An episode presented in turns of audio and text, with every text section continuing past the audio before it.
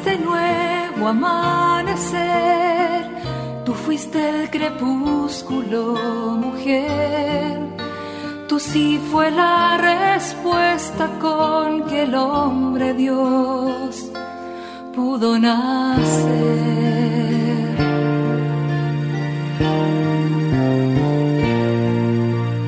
No solo existen las malas noticias, te invitamos a escuchar esta buena noticia que Jesús, que se hace hombre, hoy tiene para nosotros. Que me hable tu palabra, necesito hoy, Señor, de tu alimento. Hoy en todo el mundo se escuchará esta palabra. Lucas 2 del 1 al 14. En aquellos días el emperador Augusto promulgó un decreto ordenando que se hiciera el censo de los habitantes del imperio. Este censo fue el primero que se hizo durante el mandato de Quirino, gobernador de Siria. Todos iban a inscribirse a su ciudad de origen. También José, por ser descendiente de David, subió desde Galilea, la ciudad de Nazaret, a Judea, la ciudad de David, que se llama Belén para inscribirse con María su esposa, que estaba encinta.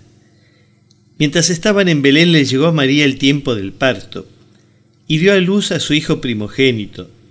Lo envolvió en pañales y lo acostó en un pesebre porque no había sitio para ellos en la posada. Había en aquellos campos unos pastores que pasaban la noche en pleno campo, cuidando sus rebaños por turnos. Un ángel del Señor se les presentó y la gloria del Señor los envolvió con su luz. Entonces sintieron mucho miedo, pero el ángel les dijo, No teman, pues les anuncio una gran alegría, que lo será para ustedes y para todo el pueblo. Les ha nacido hoy en la ciudad de David un Salvador que es el Mesías, el Señor. Esto les servirá de señal. Encontrarán a un niño envuelto en pañales y acostado en un pesebre y de repente se reunieron con el ángel muchos otros ángeles del cielo que alababan a Dios diciendo, Gloria a Dios en las alturas y en la tierra paz a los hombres que gozan de su amor.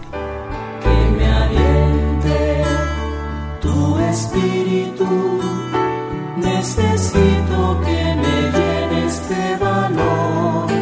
Hoy tu fe, iglesia que preparas la venida de tu Señor, presiente que ya se cumple el tiempo en el que Dios envió a su Hijo a la tierra.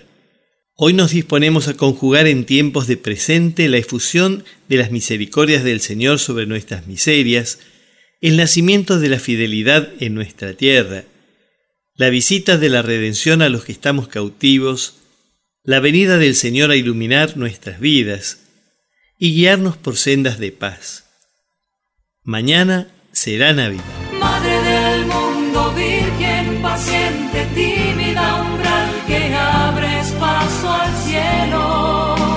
Es una contribución de la parroquia catedral para este tiempo en el que Dios visita a su pueblo.